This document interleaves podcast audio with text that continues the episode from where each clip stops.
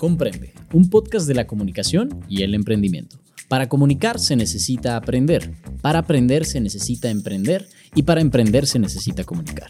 El día de hoy tenemos el episodio 15.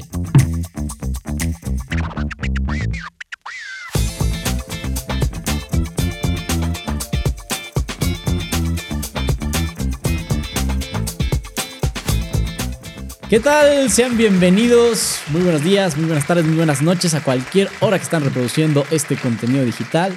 El día de hoy estoy muy contento porque estoy, o sea, estoy invitado yo porque de la casa de alguien. Ahí les vamos a platicar un poco. Mi nombre es Eric Núñez, soy comunicólogo y, emprendedor. Y bueno, el día de hoy eh, estoy con alguien que, que, bueno, me da mucho gusto poderlo por fin invitar al espacio. Es alguien que siempre está detrás de, las cámaras, alguien que siempre está detrás de las operaciones de, del modelo de negocio. Mi queridísimo, ah, déjenme, voy a hacerla bien la introducción. Él es cineasta. Él es siempre peinado. compartimos un gusto minimalista y hoy en día compartimos acá y realmente yo lo veo como alguien que está revolucionando la comunicación y el emprendimiento. Él es mi querido Adrián Deita. Bienvenido. Eh, gracias, gracias por la introducción y por la invitación. Yo más feliz de estar aquí. No, pues es, un placer, la verdad que este, ya había tenido a muchas personas que, que vienen, que dices, güey, qué random que vino este cabrón, pero eh, a ti no, no pesos pesados, es lo que te decía ahorita fuera del aire, o sea, siempre es pesos pesados, ahorita este, pues tenemos el gusto de estar aquí, muchas gracias. Tú también eres uno, tú también eres uno y la verdad que, que bueno, este, esta, esta, esta, esta plática va a ser muy amena. Creo que hemos platicado en muchas ocasiones antes. Ha habido gente que ha venido al programa que nunca había platicado. Y bueno, pues estoy muy contento de estar aquí contigo. Quisiera que te presentaras un poco, que les platicaras también qué haces, ¿no? Eh, porque a final de cuentas ya llega una parte de la introducción, pero que tú les platicas a la gente cuál es tu idea. Pues súper bien. Pues mira, yo me, yo me identifico primero que nada como, como emprendedor. Creo que antes de todo... Eh, Creo que en diferentes industrias eh, puedes aprender distintas eh, artes, distintas, eh, pues sí, oficios, pero sobre todo yo lo que he hecho con lo que aprendí, con el cine, es hacerlo, o sea, poder convertirlo en la forma de vida, en la forma de mi vida y de la vida de la gente que está alrededor de mí.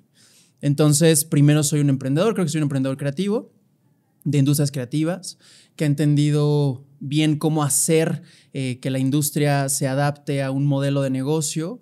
Y, pues bueno, fuera de eso, soy cineasta, estudié cine, eh, tengo pues ya 17 años dedicándome a, la producción audiovisual. Tengo dos empresas, tengo una empresa de, de, publicidad en cuestión de video, o sea, somos una casa productora que hacemos principalmente tema publicitario y tenemos ahorita este modelo de negocio de Short Studio, que es estamos aquí. Estamos aquí. Es un modelo pensado en creadores de contenido para hacerlo accesible y ofrecerles todo lo que se necesita en torno a la producción. Claro, yo creo que a final de cuentas tú eres un emprendedor que ha sabido adaptar cómo vivir del cine, porque realmente es algo que, ya platicaremos, es complicado.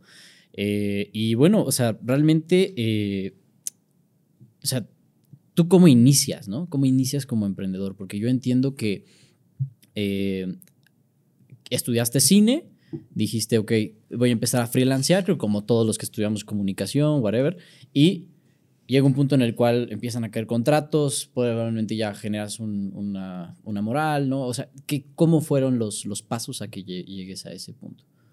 Pues mira, yo desde muy niño siempre tuve como el, deseo de, de, dedicarme a lo que tuviera que ver con la producción audiovisual.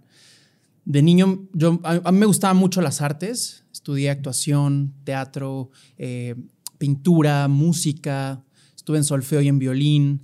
Este, y además, mi mamá siempre como que fue muy, como pieza clave en, llevarme por el tema del arte, en general, expresión artística. Sin embargo, en este punto de mi vida también fue clave eh, el entorno en el que crecí.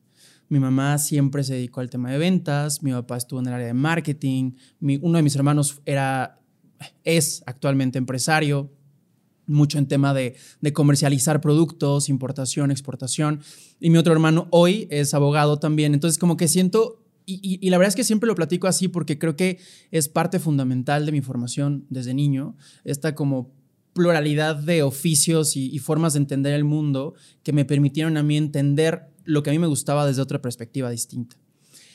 Yo te puedo contar, como en general, que desde niño me gustaba el teatro, quería ser actor, pero, pero también te puedo contar que a los siete años yo salía a vender a los vecinos productos de papelería porque mi mamá se dedicaba mi mamá era gerente de ventas de una, de una empresa de papelería en México y le, le mandaban toda la, parte de, exhibidores y pues todos esos exhibidores servían, o sea, eran productos que se podían vender.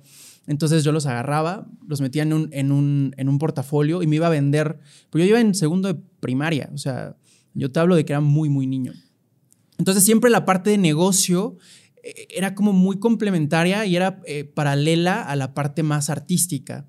Entonces como que siento que yo crecí así, crecí mm. pensando en negocio, crecí pensando en, en, en, ese momento a mí me divertía, o sea, tuve un bazar en, el garage de mi casa y vendía limonadas y vendía, te digo, como todo lo que podía venderse. En la primaria mi mamá me mandaba lunch y yo lo ponía en la mesa, lo dividía y lo vendía a mis compañeros que no llevaban. O sea, siempre estuvo, estaba esta idea de cómo puedo hacer negocio y era divertido. Claro. ¿no? Entonces, eh, seguí creciendo. A los 12 años me doy cuenta de que mi camino realmente es hacia el cine y específicamente hacia la dirección de cine, que creo que es lo que más disfruto hacer en ese ámbito. Creo que entiendo muy bien la parte de los personajes, de cómo funciona la narrativa visual. Y entonces siento que la, la parte de dirección de cine es lo que a mí me permite como expresarme de manera más completa es normalmente lo que todo el mundo quiere hacer cuando te dicen que alguien es cineasta, ¿no? Ah, soy director. O soy fotógrafo o ya, ¿no? no Nadie quiere ser colorista o director de arte o sonidista, como que son puestos mucho más técnicos que se van descubriendo, pero normalmente la gente dice quiero ser director de cine. Eh, yo, por ejemplo, lo vi como una forma de empatar la parte de actuación, que era lo que más me gustaba de niño, y la parte de poder tener control sobre la imagen para poder contar historias. Entonces, a esa edad descubro que el rol que quiero jugar es dirección de cine, empiezo a trabajar en eso, a los 15 entro a trabajar en una casa productora que me abren la puerta y a partir de ahí hasta mis 32 años, o sea, actualmente me he dedicado a la industria del audiovisual. ¿Y en qué momento es el que tú dices, ok, yo entiendo que Short Studio viene mucho después y ahorita lo llegamos a ese punto, pero en qué momento tú dices, ok, dejo de ser freelance y empiezo a hacer on the shore? O sea, ¿cómo se, se desenvuelve eso? O sea, ¿empiezas en una sociedad? Cuéntame un poco, ¿cómo pides capital? ¿Cómo, cómo se hace todo? Pues mira, en general yo construyo la marca por necesidad. Eh, como te digo, desde que entré, por ejemplo, a trabajar a esta productora a los 15 años, mi función siempre estuvo enfocada a atender y resolver necesidades de los clientes.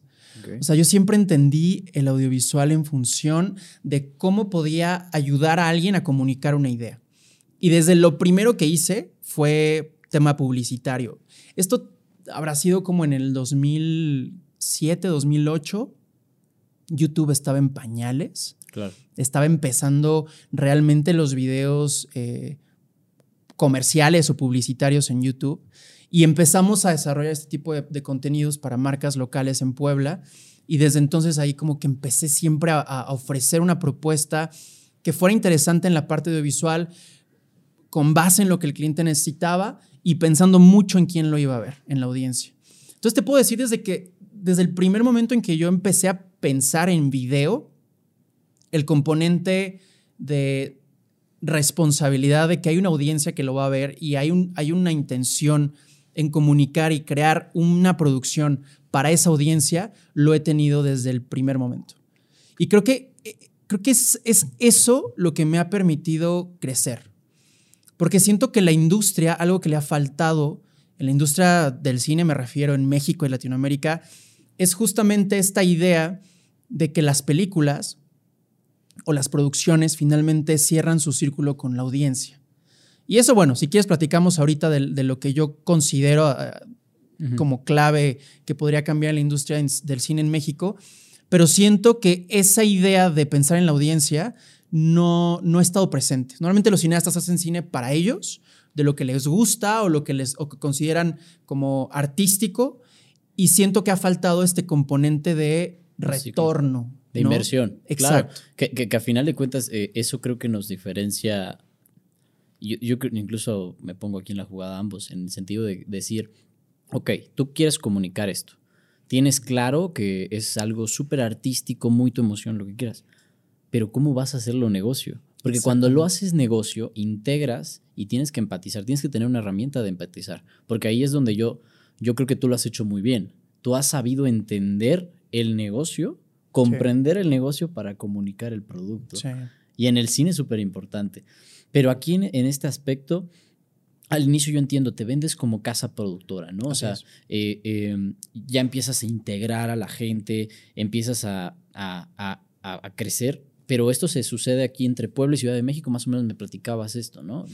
Sí, regresando un poquito a la historia, eh, trabajando en esta productora, yo tenía 15 años, estuve de los 15 a los 18 más o menos. Ok. Eh, y de las cosas que yo hacía era sentarme con el cliente, escucharlo y aterrizar una propuesta creativa.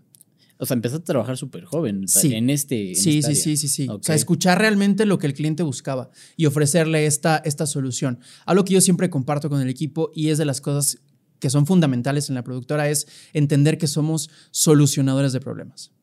¿No? Si tú llegas como productora o como, o como proveedor y le pides al cliente que haga un sobreesfuerzo para aterrizar conceptos o cosas que quizá no saben. O sea, una persona que está en marketing dentro de una empresa, quizás está viendo otras miles de cosas y está viendo dónde poner un espectacular y tal. O sea, no te va a dar la idea de cómo hacer un video. Quizás sí, o sea, así se, digo, también se trabaja así, donde la, agencia te da la idea y, tú, tú, lo desarrollas. Pero lo que quiero decir es que como expertos en la parte audiovisual, tú lo que tienes que hacer es ofrecer alternativas al cliente de cómo sí lo puede hacer, no darle más problemas y que esas soluciones vayan en función de un objetivo de comunicación que el cliente tenga. Entonces... Es donde yo veo ahí que, tu alianza con las agencias creativas, ¿no? Saludos, Marquito. Pero exacto. o sea, donde, final de cuentas, tú eh, haces la parte instrumental a un punto tan bien hecho que complementa la idea completamente. O sea, creo que, creo que a final de cuentas eh, eso es súper importante porque genera los negocios, ¿no? En el tema del cine, yo creo que es, es muy complicado. A ver, seamos muy honestos y es algo muy en México que pasa y, es algo que, a ver, tú y yo estamos haciendo aquí un podcast chill, no sé qué. Van a decir, dos blancos privilegiados hablando de negocios, pues cabrón, otros más, ¿no? Sí.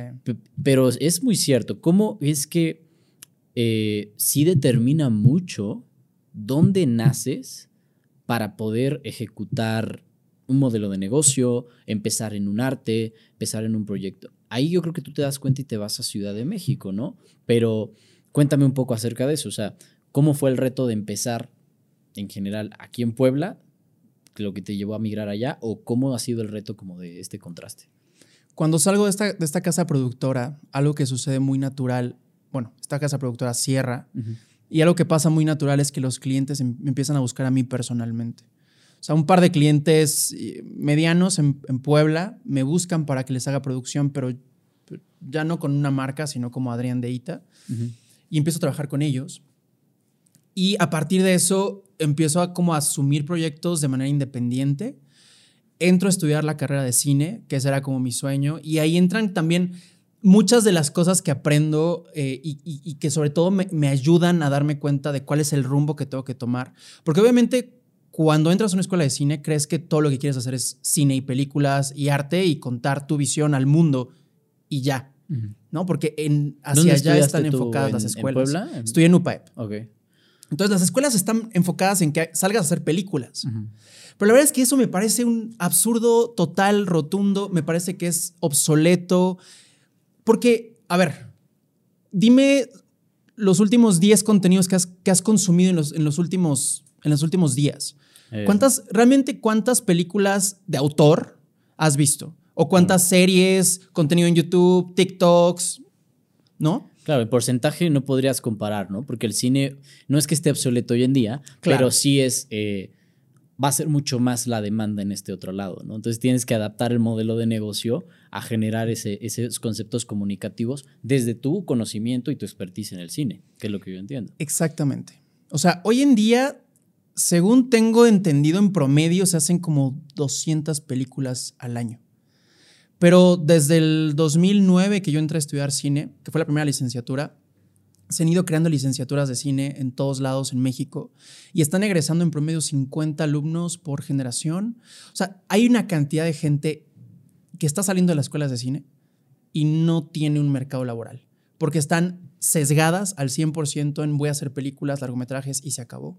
Y no tienen una, eh, no tienen las herramientas para poder salir a explorar otros formatos. Yo siempre he dicho, ¿por qué no hay cineastas en YouTube? ¿Por qué los cineastas no salen con proyectos que tengan que ver con series que les pueda ir a vender a, las, grandes plataformas de, streaming?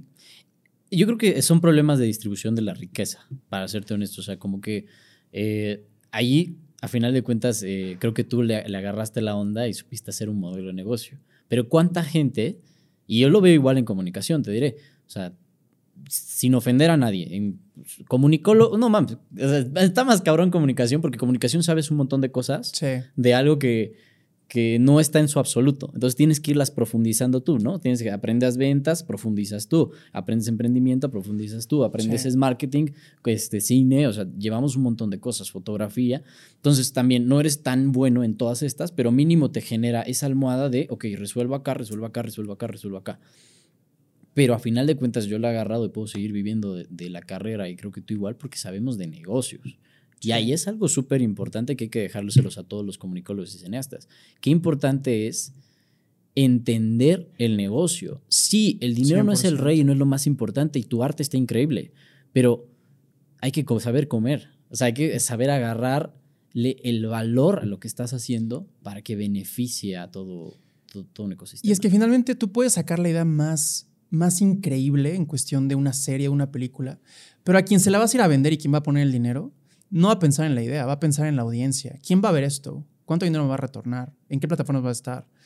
¿Hasta cuánto puedo explotarlo?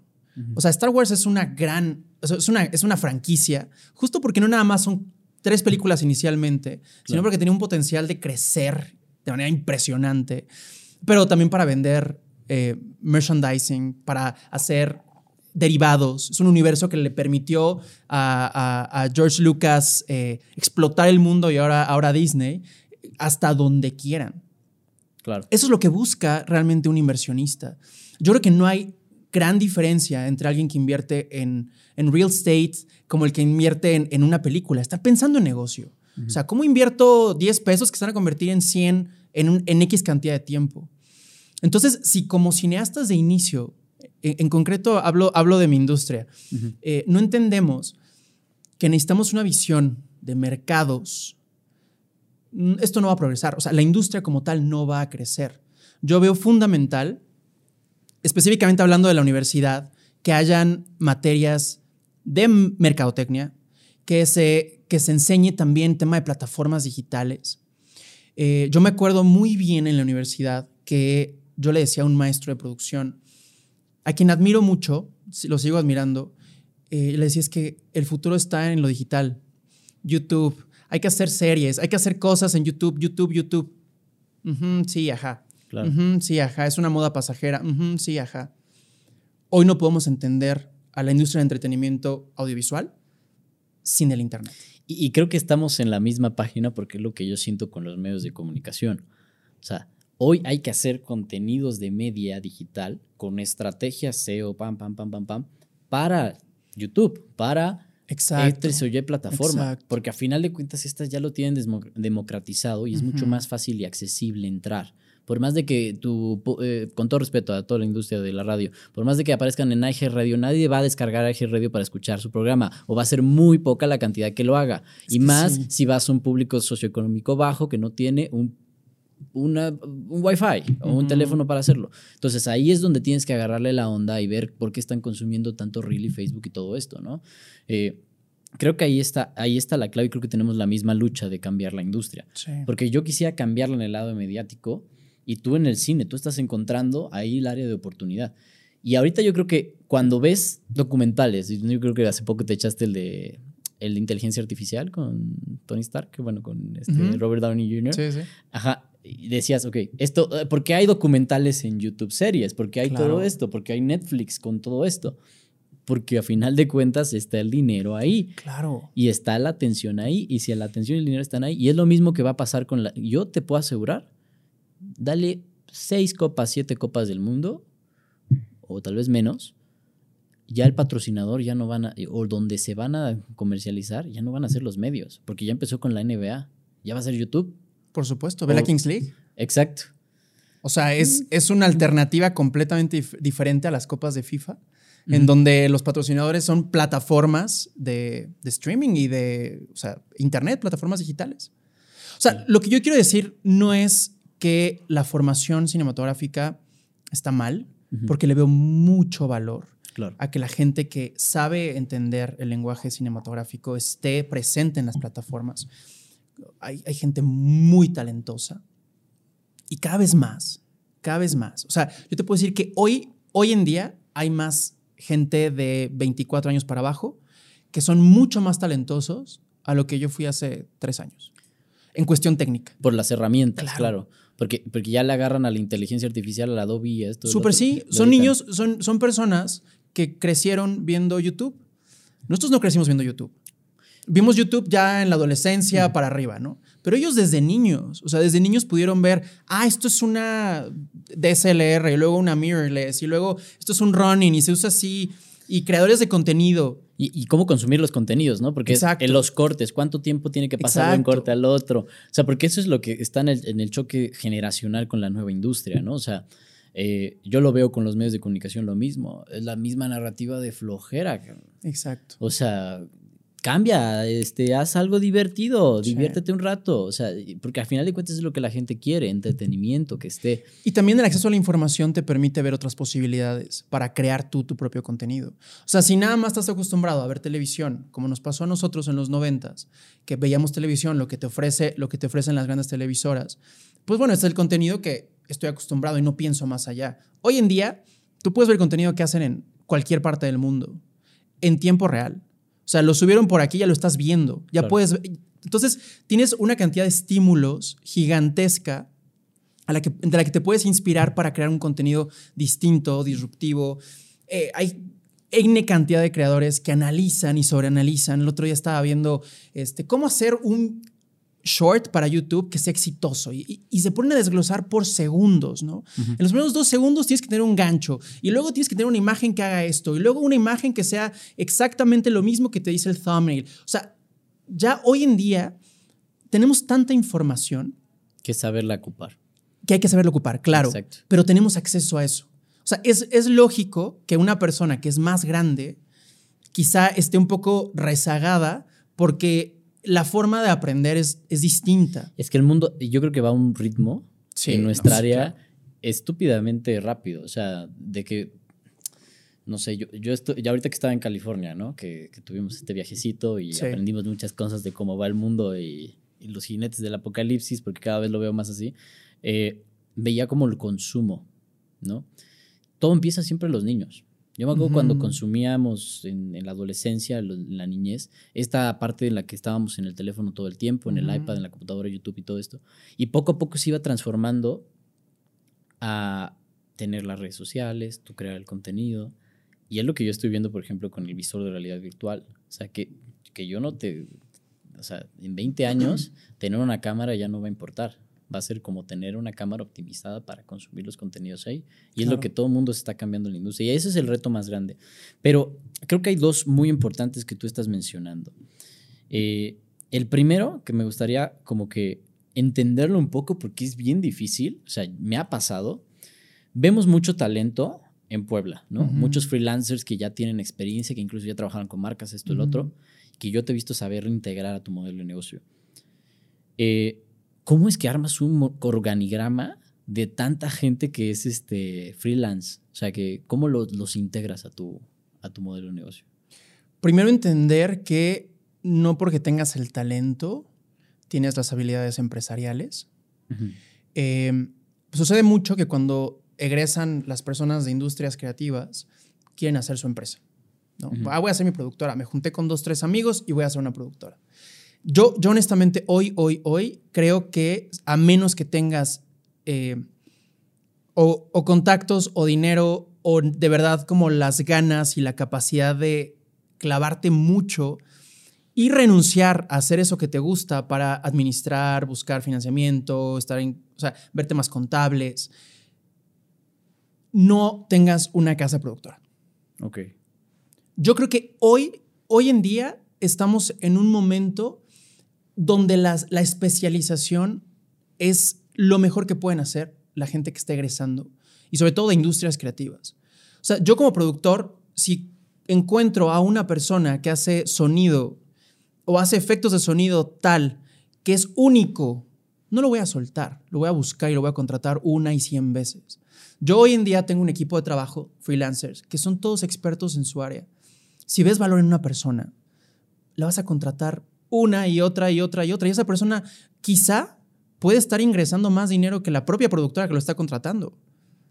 Porque está ganando todos los días una cifra que es obviamente mucho mayor o superior a la que, a la que un empleado en, un- en una productora eh, que, que tiene un sueldo fijo. ¿no? O sea, hay dos modelos distintos de vida. Claro.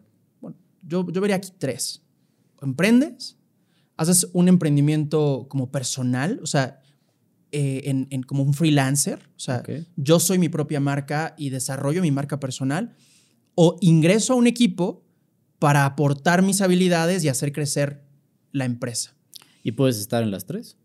Puedes estar en las tres, sin duda alguna, sin duda alguna. Lo que sí creo es que no todos deberían forzarse a, a hacer una empresa. Ujú. Es complicado, Es muy complicado. Es muy complicado. Y, lo- y- te puedo decir, o sea, yo lo que menos hago en porcentajes es por lo que estudié o lo que más me gusta hacer en cuestiones artísticas. Yo disfruto mucho hacer, ser- hacer empresa. Lo disfruto muchísimo, me es súper divertido. Pero estoy más tiempo atrás de una computadora viendo números y organizando y en ventas y resolviendo temas de modelo de negocio que dirigiendo o escribiendo guiones o haciendo otras cosas. Claro, no estás ahorita ya como un director operativo, ya estás como un director ejecutivo. Exacto. Bueno, Eh, hacia allá estoy yendo. Es un, eh. es un camino, es un camino difícil, pero sí, Claro. hacia allá, hacia allá estamos yendo.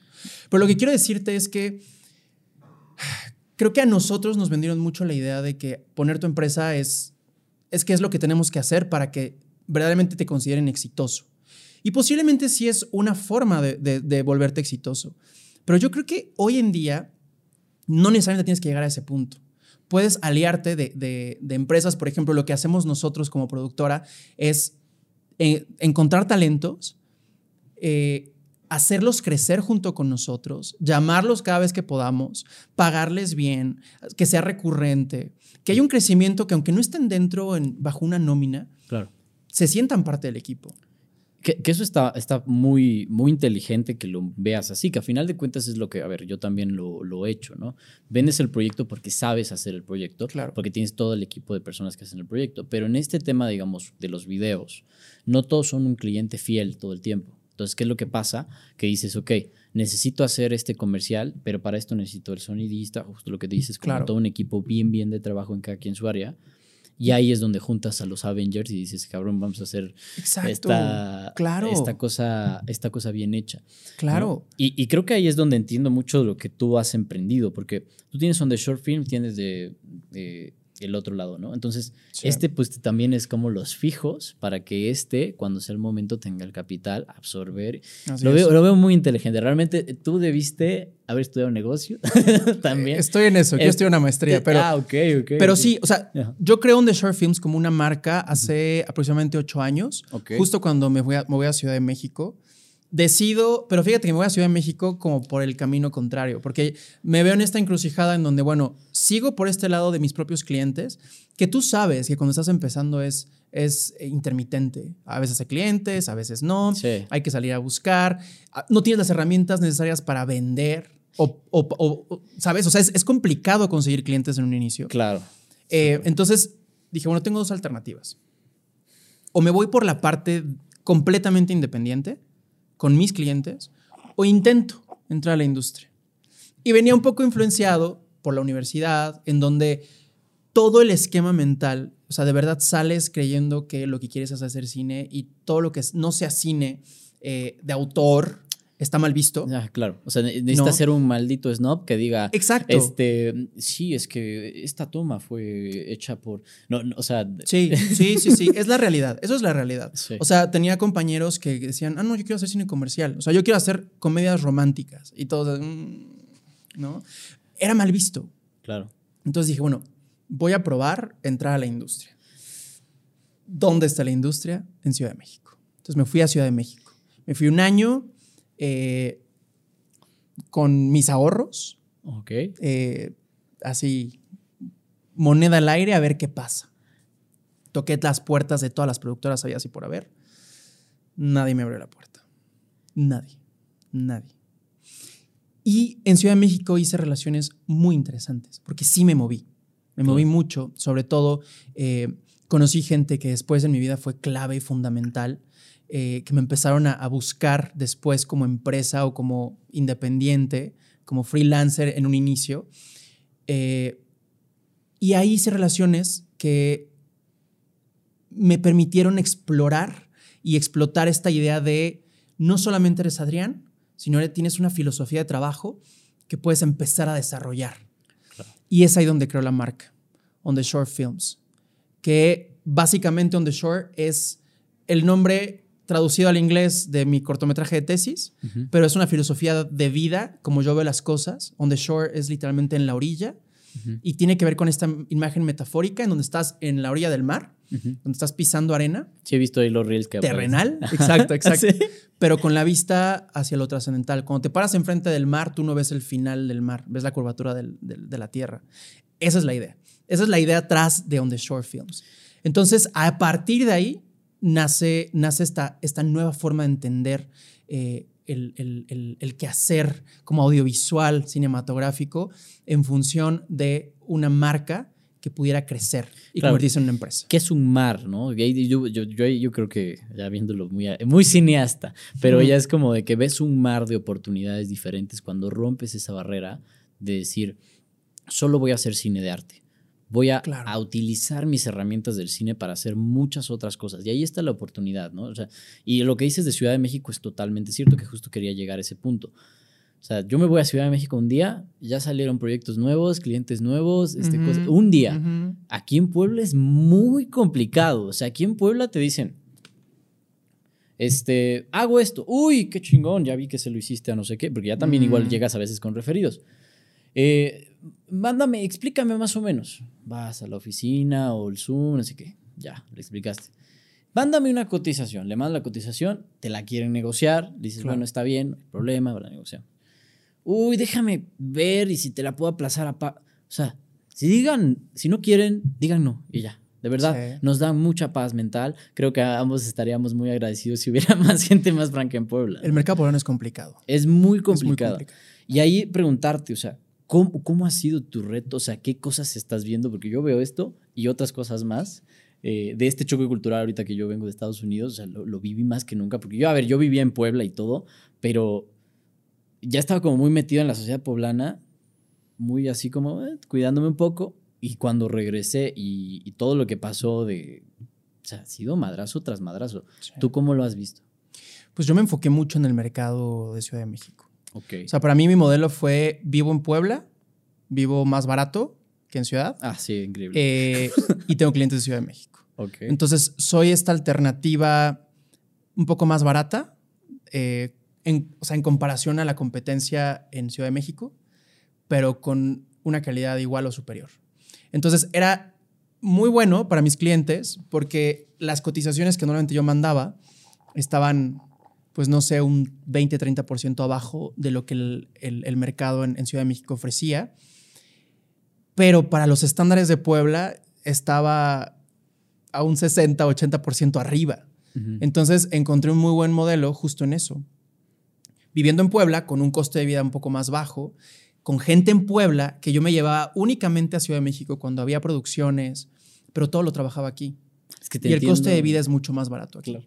Te entiendo totalmente porque esa es la situación ahorita en la que yo estoy. O sea, ya empiezan a haber clientes en Ciudad de México donde dicen, este brother con el dinero que me puede cobrar otro que no sabe ni qué onda que está haciendo, este, me está sacando la chamba y pues más, todavía te da- le das más. Sí. Porque aparte, sí es un, es un abismo, digamos, de, de económico que hay. Si quieres te sirvo, Sí, Matecito. sí, sí, gracias. Este, que hay, que es una gran diferencia. O sea, realmente eh, lo que pasa con Puebla es que también no están las industrias grandes, no hay como empresas tengan el presupuesto suficiente para pagar en los esfuerzos comunicativos a veces, ¿no? O sea, y lo ves en todo, lo ves en recursos humanos y demás. Te quieren pagar tres pesos porque hay una gran demanda de gente que está buscando trabajo y hay muy poco, este, eh, muy poco realmente creador, digamos, en ese, en ese lado, ¿no? De, de, de, ofrecer el trabajo. O sea, son muy pocas personas las que, las que ofrecen trabajo aquí en Puebla porque no hay tanta inversión. Yo creo que Puebla tiene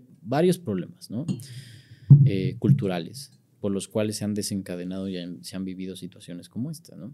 Pero creo que también por eso muchas empresas, como tú lo estás este, viviendo, eh, que quieren invertir eh, en proyectos que están validados en Puebla, que justo vamos para allá.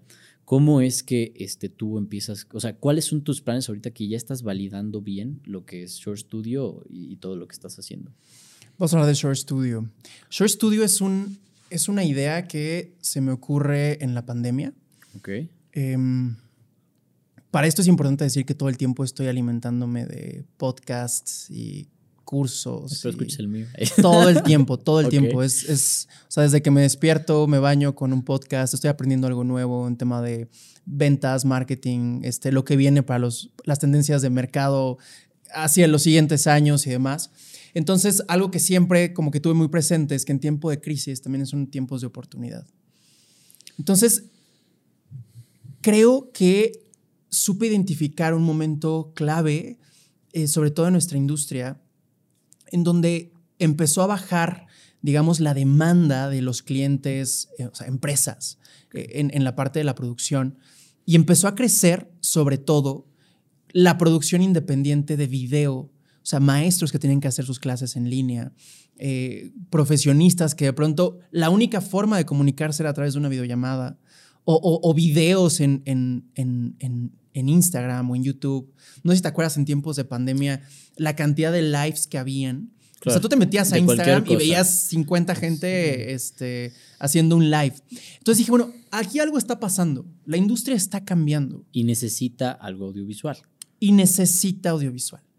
O sea, el, el crecimiento de la demanda audiovisual eh, como con el cliente final, con el, o sea, no con la empresa que tiene presupuestos de marketing para invertir en producción, sino la persona que está en su casa que vende toppers y quiere llegar a más personas. O sea, cualquier persona hoy en día necesita el video para poder establecer una buena estrategia de marketing. Tú me lo podrás decir. El video es el rey en el, día de hoy, ¿no? O sea, en, en, esta época. Y creo que lo seguirá siendo. Como formato, sí.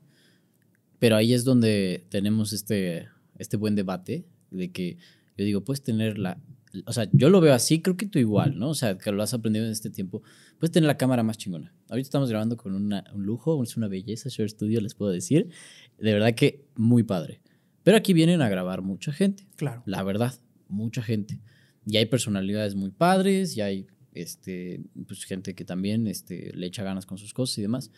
Pero lo que ha diferenciado a los creadores creo que le echan ganas o no, no solamente es el hecho de echarle ganas, sino es qué mensajes están mandando. Completamente. Y ahí es un reto muy, más allá de lo mercadológico, muy de medios, ¿no? O sea, es donde yo, yo entro en la jugada, ¿no? Porque, porque igual con la agencia tenemos clientes que puede ser un, o sea, yo te diré, no están grabados ni bien a veces, pero sé utilizar ese contenido. Totalmente. Eso creo que es como lo complementario que hay que ser, ¿no? Claro, por supuesto. Evidentemente, en, entre más contenido hay al alcance, el, factor estrategia se vuelve fundamental. O sea, no hacer video por hacer, sino cómo lo haces, en qué enfoque, con qué palabras, con qué guion, enfocado para quién, hacia qué audiencia, en qué plataforma. O sea, todos esos elementos se vuelven claves antes de darle rec a la cámara. ¿Estamos de acuerdo? Claro pero, pero porque fue un crecimiento masivo y explosivo. O sea, yo me acuerdo muy bien cuando TikTok empezó a despegar. Me acuerdo muy bien porque yo le dije incluso, incluso a Sara, mi novia, le dije, mira, que vas a ver que esta aplicación, que se llamaba Musically. Ajá, sí, me acuerdo. Yo la tenía guardada como Musically. Eh, en el 2017, de pronto subía contenido ahí. Eh, cambió de nombre y empezó a crecer y dije, aquí va a haber algo. Esto está cambiando la industria. O sea, aquí algo se está gestando. Y, en ese mismo tenor, cuando pasa este tema de pandemia, empiezo a ver eso. Entonces dije, necesitamos ofrecer una solución, no a las empresas, que pueden contratar a cualquier otra productora, sino a los clientes que no tendrían los presupuestos para contratar a todo un equipo de producción. ¿Qué hacemos para que el maestro pueda grabar sus clases, para que el abogado pueda hacer sus cursos, para que los creadores de contenido que quieren crear su marca personal lo puedan hacer? Y así nació Short Studio, como una alternativa accesible, integrada, en donde el cliente no tiene más que venir, sentarse y así como tú y yo empezar a grabar y platicar, y nosotros nos encargamos de todo lo que pasa atrás. Claro, pero digamos, yo creo ahí es donde está la clave.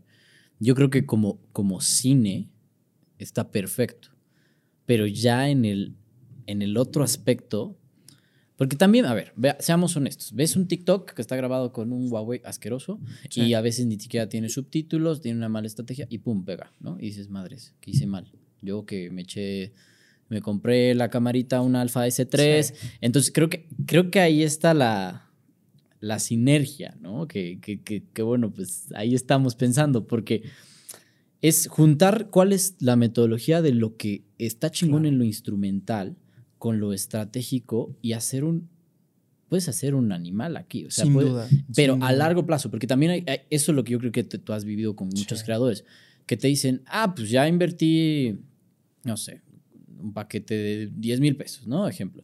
Y si ya invertí 10 mil pesos, ya llevo 60 mil pesos, ¿dónde está mi retorno de inversión? Digo, a ver, esos 60 mil es para grabarte, para editarte, porque también ya como que hay paquetes que tú ya tienes para edición, ¿no? Sí.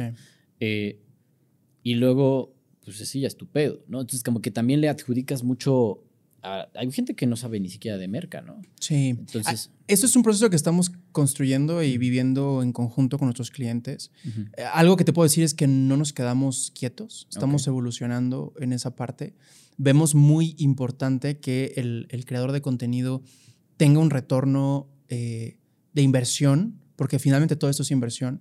Y, y estamos como estructurando, porque no te puedo decir reestructurando, pero sí pivoteando la idea original, nuestra hipótesis, como para saber realmente cuál es el modelo perfecto, el product market fit, ¿no? Para que los clientes puedan encontrar aquí la parte de la estrategia, la parte de la producción y la parte de distribución de contenido, para que realmente el contenido que se haga esté muy bien pensado y esté muy bien posicionado.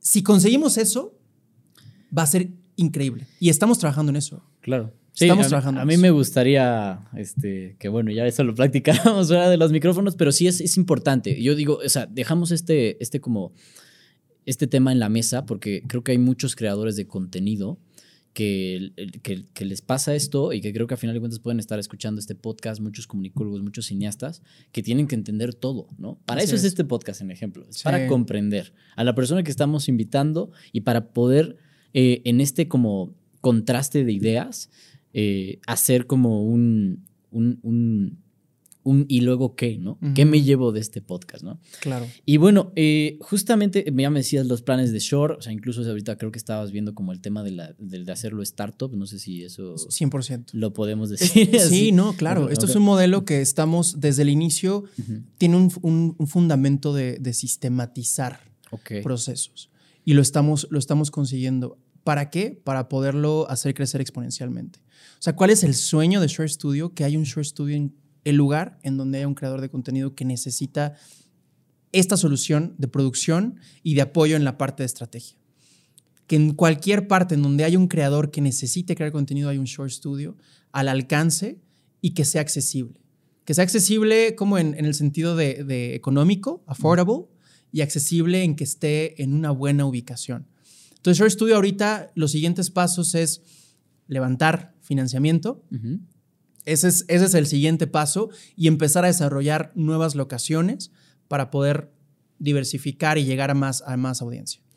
Y, eso creo que es importante, o sea, verlo como para los empresarios poblanos, ¿no? Porque te puedo decir, ahí este podcast ya han venido algunos, luego escuchan otros. Claro. Y ahí es donde está el área de oportunidad de muchos eh, inversionistas, tal vez, que están escuchando esto. Yo, yo los invitaría a acercarse con Adrián a ver qué onda porque esto no es comercial, ¿eh? Esto les digo en serio, o sea, realmente necesitamos, necesitamos lana en la pinche industria, cabrón. O sea, no es comercial, pero si quieren, sí es comercial. no, o sea, sí, inviértanle, porque realmente, a final de cuentas, nos nutrimos todos. o sea, a ver, yo te voy a ser honesto. Claro. Yo lo veo con tu equipo de trabajo. Si tú has hecho un modelo de negocio así, que los tienes aquí, que son grandes elementos, mientras más lana haya, va a haber más chamba. Por más supuesto. Y van a crecer más. Exacto. Y más Y esa es la que- filosofía. Que claro, tú te lleves 100%. más lana. O sea, a final de cuentas, tú, yo lo veo como más democratizado tuyo. Vas a hacer que, 100%. que la gente de valor vaya ganando más, integrar hacia las alianzas, aquí estamos, y checar eh, nuevos modelos de negocio tal vez dentro de este, este aparato, porque al final de cuentas ese es el problema, que la gente dice, ah, no más voy a invertir en real estate. Vean la torre que está enfrente de Short Studio, le invirtieron en real estate, 400 millones, 500 millones. ¿Qué pasó? Está vacía. Está vacía, ¿vale? Entonces, Bueno, ahí seguro, es- está, seguro está vendida, pero está parado. eh, ¿Quién sabe por qué, verdad? Esos son los problemas culturales que tenemos en Puebla, porque aquí también, te diré, esos son los madrazos que hemos estado. Pero eso es muy importante, o sea, Bien. y qué bueno que lo tocas, porque algo que siempre cuidamos nosotros es que el crecimiento no sea nada más de, del empresario. Claro, O sea, buscamos que un crecimiento sea en una estructura completa, de que todo el equipo de trabajo pueda sentir ese crecimiento conforme vamos creciendo como empresa. O sea, te puedo decir, llevamos un año con- probando el modelo de Short Studio. Un año. Bueno, cerramos en diciembre un año. No tenemos ni el año. Pero la gente que está trabajando con nosotros ha sido fundamental para ese crecimiento y ha crecido. O sea, ha crecido en todos los sentidos. En escalar de puesto, en tema económico, porque vamos viendo y vamos compartiendo este crecimiento con ellos. Oye, llegó más chamba, pero no se trata más chamba para ti. También se trata de, hey, entre un- llega un nuevo cliente, todos ganamos. Eh, te quedas horas extra, se pagan extra. O sea, siempre con la mentalidad de que tienes atrás gente valiosísima claro. gente que te está aportando muchísimo y que sin ellos es imposible hacer el modelo. Entonces, creo que como empresarios tenemos que tener esa conciencia. No podemos quedarnos como de vamos a hacer dinero y ya. No, no, no, no, no. O sea, vamos a hacer modelos de negocio que generen derrama.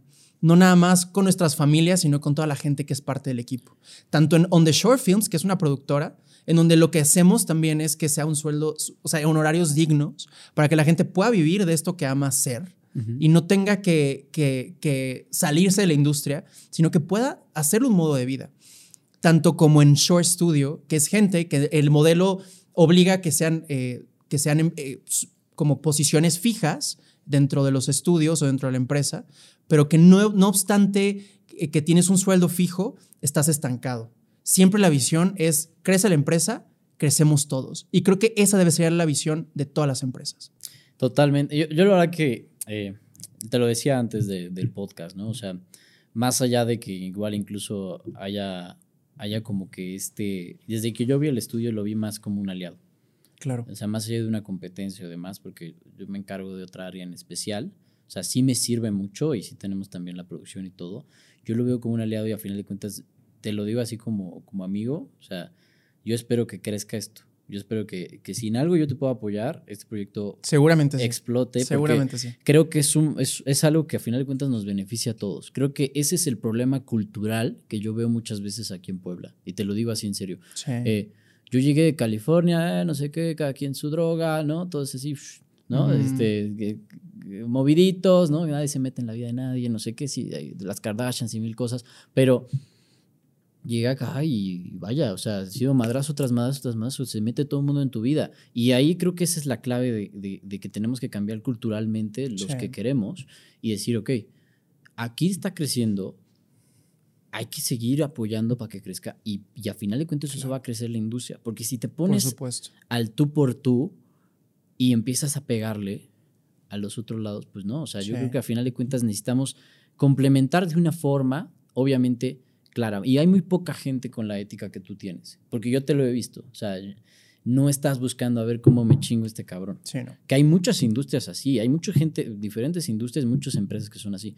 Tú estás más buscando como que hagamos algo cada vez más grande haciendo amigos. Y eso está muy bueno. Y la verdad que, que te lo admiro mucho, te lo dejo aquí en, el- o sea, Muchas gracias. en, en el podcast, esto espero se inmortalice y, y ojalá podamos, este, pues bueno, hacer muchas cosas para, para lo mejor para esta ciudad, para lo mejor de, los proyectos que, que cada quien traiga personalmente y, complementar.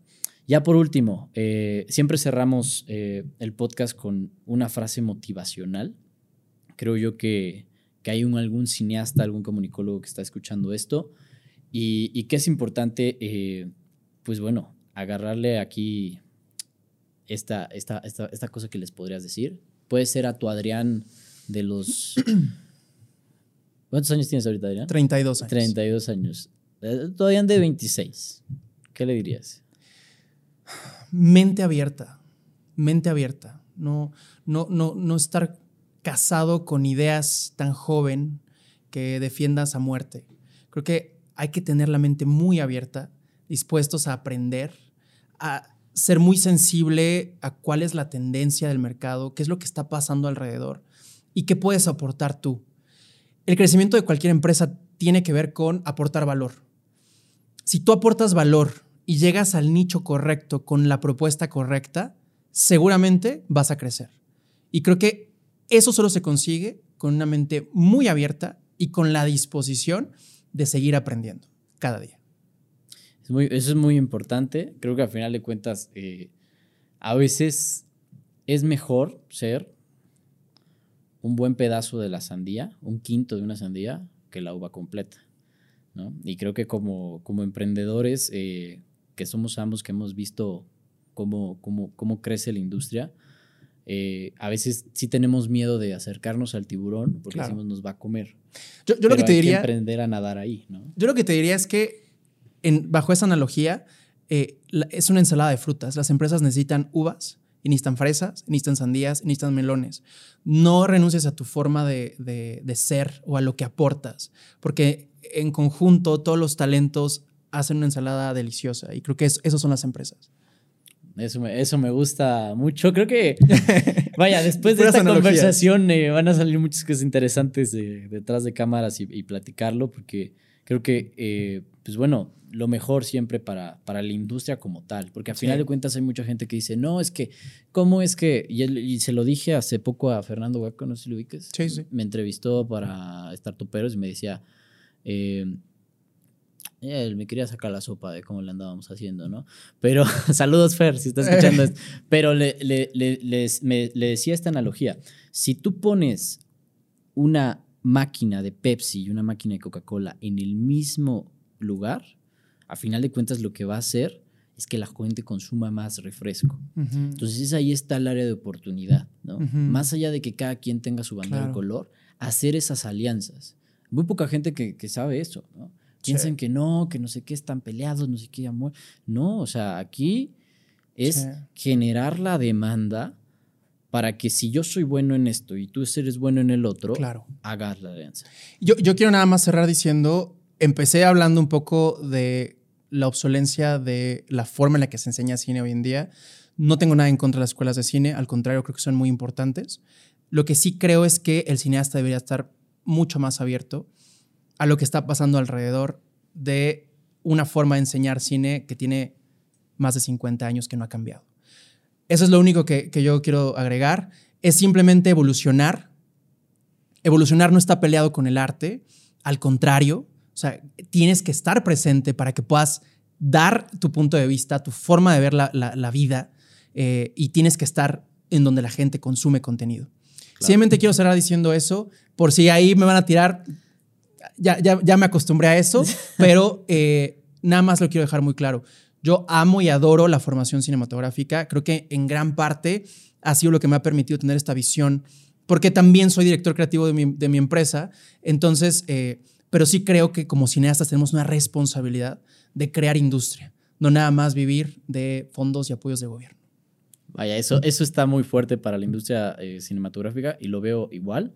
Creo que a final de cuentas los medios de, comunicación también se pueden construir, no solamente viviendo del gobierno, eh, viendo como cómo le, realmente le funcionan a la empresa privada, no solamente como un costo de posicionamiento, sino también como una forma en la que puedan realmente adquirir clientes y comparto lo mismo, porque en mi carrera de comunicación veo que, que, hemos intentado cambiar esto, ¿no? Desde el ecosistema digital, desde comprender los negocios, desde salir de la maldita caja, ¿no? Entonces, eh, pues Adrián, qué gusto, la verdad que qué buen podcast. Necesitamos una parte 2. Necesitamos parte 2. Espero, también eso te quería preguntar, eh, ¿cuándo ya me invites al tuyo? ¿Cuándo empiezas el ya Pronto, Porque ya pronto, que, ya estamos, ya estamos planeándolo. Que, que, que saques algún proyecto así y estás acá, el, justo un tema que, que, ya quedará en el siguiente, que cómo, cómo es difícil, ¿no? Cuando tú tienes tú tus cosas, lo hablábamos antes de iniciar, eh, yo produzco aproximadamente 800 contenidos al mes de publicación. Y tú igual, igual entre todo lo que es la producción, ni quiero imaginar cuántos miles de publicación. Y dices, man, o sea, ¿cómo le hago para yo dedicarme a lo mío y a, vez, a la vez tener este ojo clínico para el otro? ¿no? Totalmente. Pero creo que ese es el equilibrio, creo que es un podcast muy nutritivo para emprendedores, para cineastas, para comunicólogos. Adrián, de verdad qué gusto que, que, que hayas venido al espacio. Muchas gracias por la invitación. Y Yo ojalá feliz de regresar. podemos, podamos hacer parte 2, si me lo permites, aquí en tu casa. Claro, por supuesto. Y bueno, pues mandarle un saludo a toda la gente, si les gustó, si les motivó, compártanlo. Eh, también, bueno, ¿cómo estamos en redes sociales, mi querido Adrián? Adrián Deita en Instagram, que es la red que más uso. También en YouTube, tengo un canal de YouTube. Sí, he visto ahí Este, uno que otro podcast. Principalmente son mis dos redes más activas. Este, TikTok, estoy igual, Adrián de, arroba Adrián Deita. Sí. pueden encontrar. Hacías contenido para YouTube, a ver, aclaremos eso. Hice contenido para YouTube. Eh, sí, me acuerdo que- Regresaremos. Sí, sí, porque eh, eh, a mí me sorprende a veces que entendimos tanto la industria que no nos metemos porque sabemos también cosas como el hate, los madrazos, pero... Es complicado, es complicado. O sea, esto que decíamos hace rato que me criticó Luigi ahí atrás de cabina, Ajá. que me dijo que es mi frase de señor, pero en, en casa de herrero cuchillo de palo, ¿no? Eh, Pecamos mucho de eso los que nos dedicamos a este tipo de industrias, ¿no? Este, agencias de marketing que no tienen su- sus, sus redes sociales Yo no actualizadas. tengo redes.